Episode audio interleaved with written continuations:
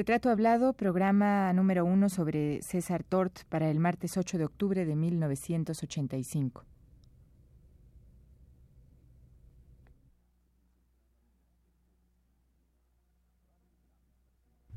Radio UNAM presenta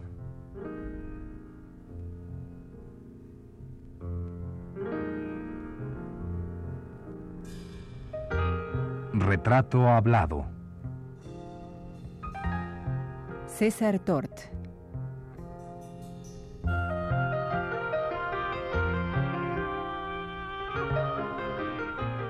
Un reportaje a cargo de Elvira García.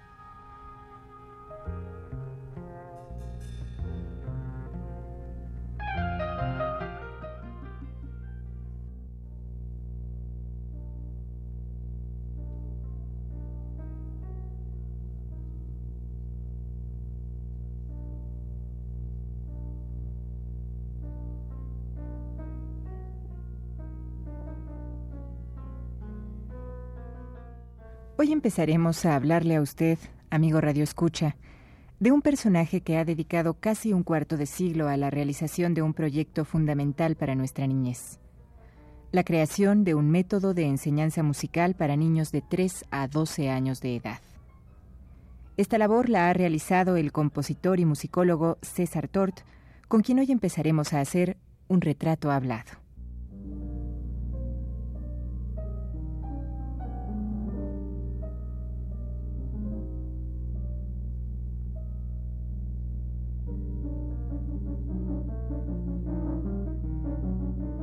Maestro César Tort Oropesa, usted nace en Puebla de en 1929 y yo quisiera pedirle que nos relatara algo de su infancia en Puebla. Pues, eh, bueno, yo recuerdo que desde la primaria yo empecé a sentir eh, em, impulsos muy fuertes de estudiar música hice allí, claro, pues mi primaria, mi secundaria y ya yo en secundaria estaba totalmente decidido a ser músico. Empecé a estudiar ahí con un maestro que se llamó Wesley Valderrama, piano. Y, pero poco tiempo después me vine a México ah, y, conocí ya a maestros este, que me dieron un horizonte mucho más amplio sobre la cuestión musical. ¿En su familia hay músicos o gente interesada, melómanos? Pues no, realmente no. Mire usted, nosotros uh, venimos de una familia de ingenieros, ingenieros textiles, ingenieros mecánicos, etcétera. Los primeros Tort parece que fueron uh, este, catalanes y llegaron a, Chiapas a fundar las primeras fábricas de hilados y tejidos. Desde aquella generación hasta uh, mi padre y mis hermanos han sido ingenieros, yo soy el único músico. Pero eh, mamá fue muy eh, sensible a la cuestión musical y nos puso a estudiar piano, ahí es donde yo descubrí mi vocación.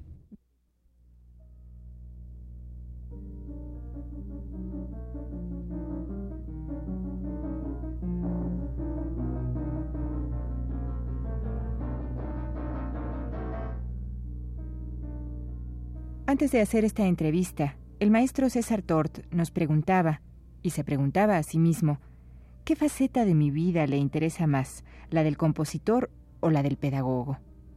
Nosotros mismos también nos hicimos este cuestionamiento.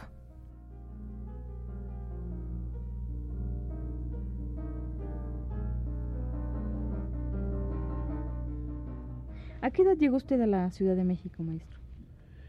Pues mire usted, yo llegué por 1945 posiblemente y conocí al maestro Ramón Serratos, al maestro Romano, eh, perdón, al maestro Ramón Serratos, al maestro Juan de Tercero y al maestro Pedro Michaca. Estos fueron mis maestros que verdaderamente me introdujeron ya en las materias eh, este, eh, teóricas de la música y el maestro Ramón Serratos incluso le debo haberme descubierto un panorama muy amplio de lo que era la, la, eh, música. ¿no? Él, en sus clases de piano, esto es lo que yo estudié con él, explicaba mm, bastante más que eh, solo el estudio específico del instrumento. Nos hablaba de los compositores y en sus ejecuciones fue un buen pianista, pero un excelente maestro. Eh, nos hablaba mucho, nos hacía una relación muy amplia de la obra que tocábamos. ¿no? Esto es lo que, por medio de él, yo me, yo me empecé a introducir en el medio um, de la cultura musical propiamente dicha.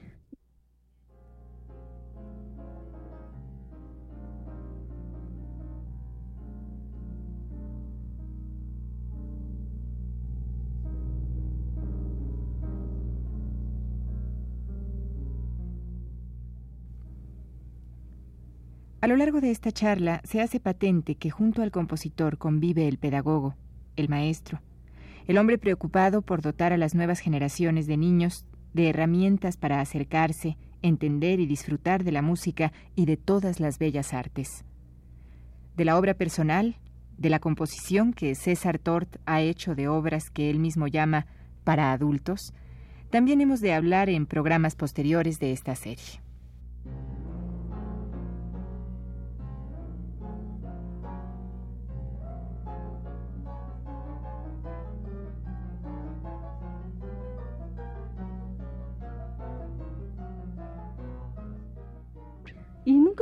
Duda acerca de si realmente, viniendo de una familia de, ingenieros, usted debiera, debiera dedicarse a otra cosa diferente a la música? Sí, sí, especialmente porque, mire usted, yo no encontré en la ejecución del instrumento o de los instrumentos eh, mi especialidad. Así que los primeros años fueron muy angustiosos, ¿no? Ah, yo sabía que quería hacer música sobre todo pero el piano no me dio las respuestas, eh, tampoco otro tipo de instrumentos, ¿no? Cuando, poco antes de viajar a España, es cuando descubrí que yo lo que quería ser es compositor. Sí tuve mis dudas por eso, ¿no? No exactamente porque en mi familia no hubiera músicos, más bien porque yo no estaba orientado debidamente hacia la especialidad musical, que la descubrí por ahí por 46, por 47, por 48. Usted de los 22 años eh, es becado para y se va a España. ¿Esta beca de qué era? ¿De composición? Sí, sí. Yo envié eh, algunas pequeñas obras que había hecho para piano al Ministerio de Educación Español. Y entonces me dieron una beca, gracias a estas obras que mandé allí, ¿no? Mm, llegué pues a, Madrid a estudiar composición en el Real Conservatorio, ya dedicado al estudio de la composición, ¿no? Eh, con el maestro Benito García de la Parra, que era el subdirector del conservatorio en aquella época, ah, con el maestro Nemesio Taño, que era su director, un jesuita y un gran musicólogo. Y estos fueron mis maestros ah, básicos que yo tuve en España. Después regresa usted en 50, bueno, no sé qué año regresa usted, pero según tengo yo entendido, en 55 es usted de, toma clases con Bernal Jiménez. Ah, bueno, verá usted, yo regresé al cerca, estuve cerca de cuatro años en España y renové la beca. al llegar aquí, eh, estuve un tiempo corto en España, ahí conocí a Bernal Jiménez y a Romano Picuti. Seguí estudiando un poco con Bernal Jiménez composición y entré a ver las clases de Romano Picuti que eran muy interesantes. Él fue director de los, de los niños cantores de Viena y Bernal Jiménez se lo llevó a um, Michoacán para que eh, pues eh, reviviera la tradición de los niños cantores de Morelia, ¿no? Y en esa época él tuvo un, coro extraordinario, ¿no? Yo entré a sus clases, me sirvieron mucho, ahí conocí más de cerca el manejo de la voz del niño ah, y seguí estudiando composición un poco con Bernal Jiménez. Después, nada más para concluir un poco esta introducción de sus actividades, digamos, formales como compositor, en 60 usted estudia con Aaron Copland, se, va becado Ahí también. tuve una beca en el, lo que se llama el Berkshire, Music Center, que es, eh, son los festivales de verano de la Orquesta Sinfónica de Boston, y ahí se juntan una serie de compositores en este lugar, donde eh, se trabaja composición y otras cosas, ¿no? Yo estuve estudiando con Aaron Copland, él revisó unas obras mías y me orientó mucho en el análisis musical y armonía moderna, etcétera, ¿no? Fue una, una experiencia muy interesante aquella. Ah, después de esta experiencia con Copland, ¿usted eh, compone más, ah, más frecuentemente o tiene ya una obra que usted siente más madura? Bueno, sí, yo ya estaba componiendo, ¿no? Ya había, se habían estrenado algunas obras en, en México. Eh, poquito tiempo después de esto me estrenaron una obra en Nueva York, un poema sinfónico que se llamó Estirpes. La parte de piano la hizo precisamente mi esposa, nos acabamos de casar. Y después esta obra se tocó en México.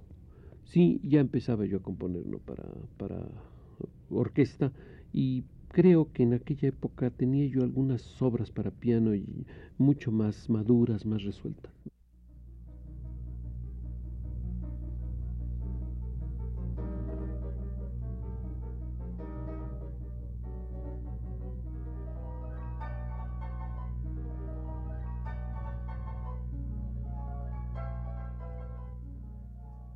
No, no me sentía maduro en aquella época ni realizado, pero sí yo ya estaba dedicado a la composición totalmente. ¿Y en qué momento, ahorita sí, ya me interesa preguntarle, maestro Tort, ¿en qué momento empieza usted a, no podríamos decir abandonar la composición, como usted llama, para adultos, como mencionábamos hace un rato, sino en qué momento empieza usted a introducirse en el mundo de, del niño y la música? Verá usted, por necesidad yo tuve que dar clases en aquella época, mis primeros años de, casado, ¿no? Y ahí conocí un mundo completamente eh, absurdo. En una inmensa mayoría, los niños detestaban la música, ¿no? Eh, me hice muchas preguntas y dije, pero esto no puede ser se supone que la música la lleva uno dentro desde que nace y después uno la, desarrolla, poco o mucho, pero uno la desarrolla. Esto no pasaba en las escuelas, al contrario, había verdaderos dramas, especialmente en la secundaria. Entonces eh, decidí investigar a fondo. Solicité trabajar en un centro de acción social en la Secretaría de Educación Pública hace, hace más de 20 años que estaba en un, en un verdadero eh, basurero humano, ¿no? un lugar misérrimo, muy pobre. Pero allí tenía en la Secretaría de Educación, o quizás todavía lo tenga, un centro de acción social donde había niños. Y allí yo, yo lo que quise es que me permitieran experimentar a fondo con cierto tipo de ideas que yo ya había ah, concebido, no muy desarrolladas, para ver si eh, podría eh, acercar yo al niño a la música, ¿no? Eh, tuve un gran éxito, no obstante que los niños eran muy pobres y nunca habían tenido ningún tipo de motivación musical. poco después de esta experiencia, que fue para mí muy valiosa, no la olvido, porque aprendí muchas cosas con estos niños, entré a la Escuela Nacional de Música y ahí sí ya tuve un campo de acción más amplio Cerca de 300 niños anuales para poder seguir investigando en cosas eh, referentes a la educación musical.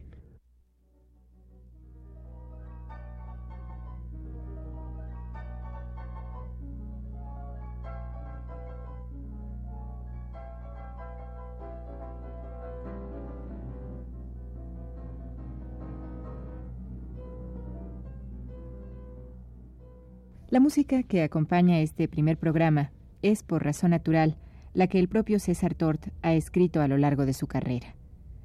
Se trata de El Orador, fantasía para piano interpretada por Silvia Ortega de Tort.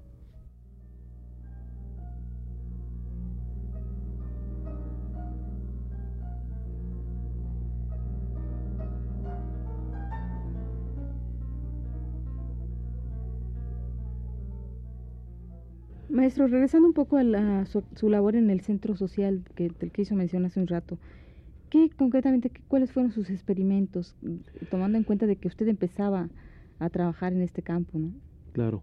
Eh, mire usted, una de las cosas que yo descubrí ahí es que eh, era totalmente inútil tratar de acercarse al niño con instrumentos musicales sofisticados. ¿Por qué? Porque la mayoría de los niños en México, el setenta y tantos por ciento, creo que es el setenta y seis por ciento de los niños en México están en escuelas públicas y no tienen verdaderas alternativas de hacer educación musical. Una de las razones era porque se consideraba que había que eh, traer muchos instrumentos para poder hacerla, cosas de este tipo. Yo lo que hice es que traté de hacer educación musical en ese centro eh, con los medios más rudimentarios que, había. Recuerdo que allí había un tamborcito eh, indígena, lo tenían allí en un rincón y yo lo empecé a usar para hacer eh, con los niños ritmos y cosas. ¿no? Después me llegaron otro tipo de, de, instrumentos porque yo los solicité. Eran instrumentos muy rústicos, instrumentos muy sencillos, ¿no? unas sonajas indias, etcétera.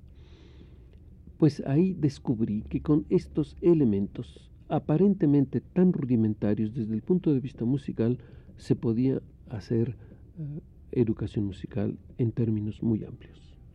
La respuesta del niño fue ah, grande y esto es lo que me motivó, me entusiasmó para eh, buscar y rebuscar más cómo resolver el problema en las escuelas o en los lugares donde no existía aparentemente nada para hacer educación musical. Una de las cosas que descubrí fue que el propio maestro es fundamental. El maestro, si tiene vocación, si este, percibe eh, honestamente este problema, puede hacer educación musical. Tiene pues el que prepararse. Así que un maestro con esta actitud y bien preparado puede hacer en cualquier lado, en cualquier rincón de México, hacer educación musical, aunque no tenga ni los más elementales instrumentos para poder hacerlo. Claro, entonces es una, es una falacia esto de decir de que los niños necesitan de un instrumento o de una serie de instrumentos complejos y sofisticados para hacer música, no necesitan más que unos que los que pueda llevar el maestro en todo caso. En lo absoluto, es el maestro, ¿no? El maestro bien preparado puede hacer música. El otro material bueno es el propio niño. Claro, sí, porque ahorita que dice usted esto, yo recuerdo haber leído y que usted mencionaba hace unos días que todo niño tiene capacidades musicales, todo ser humano supongo que las tiene, ¿no? Lo que pasa es que se atrofian. Sí. La, la aptitudes musicales no son un privilegio en el ser humano, no, el, el ser humano nace con ellas. Y a nosotros nos corresponde como educadores, si es que, si es que así nos llamamos, eh, pues encauzar y fomentar estos dones. Están dentro del individuo y no están ahí gratuitamente. Hay que desarrollarlos. La educación musical por eso me parece tan importante como cualquier otro tipo de educación eh, en, el, en el área elemental.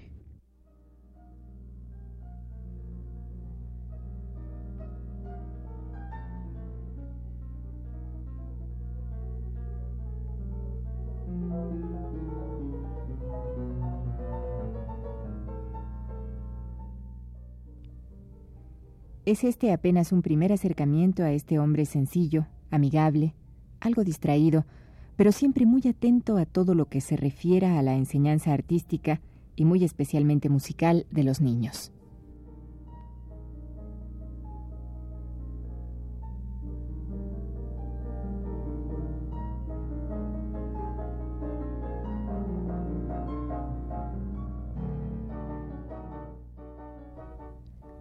Programas subsiguientes continuaremos charlando y describiendo el trabajo de este hombre mexicano que ha obtenido galardones en el extranjero por su método llamado micropauta de enseñanza musical y que en nuestro país no ha sido muy estimulado o apoyado por los organismos oficiales que debieran estar interesados en un método que acerque a los pequeños realmente a la música y no, como sucede ahora en las escuelas primarias y secundarias oficiales, lo aleje, ignorándola o rechazándola abiertamente.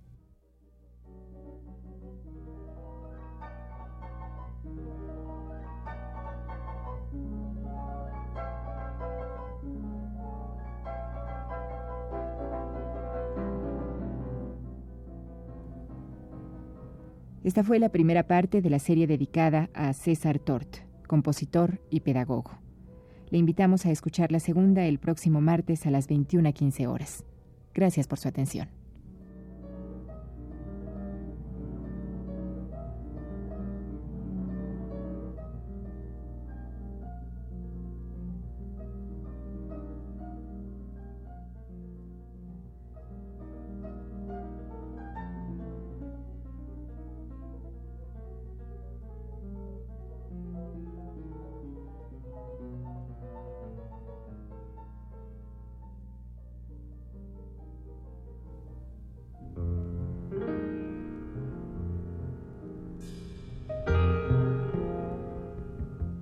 Radio UNAM presentó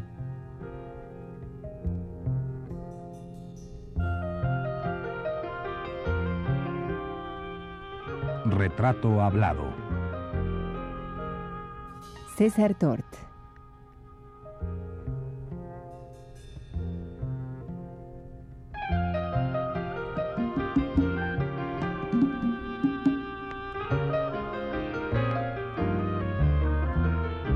Un reportaje a cargo de Elvira García.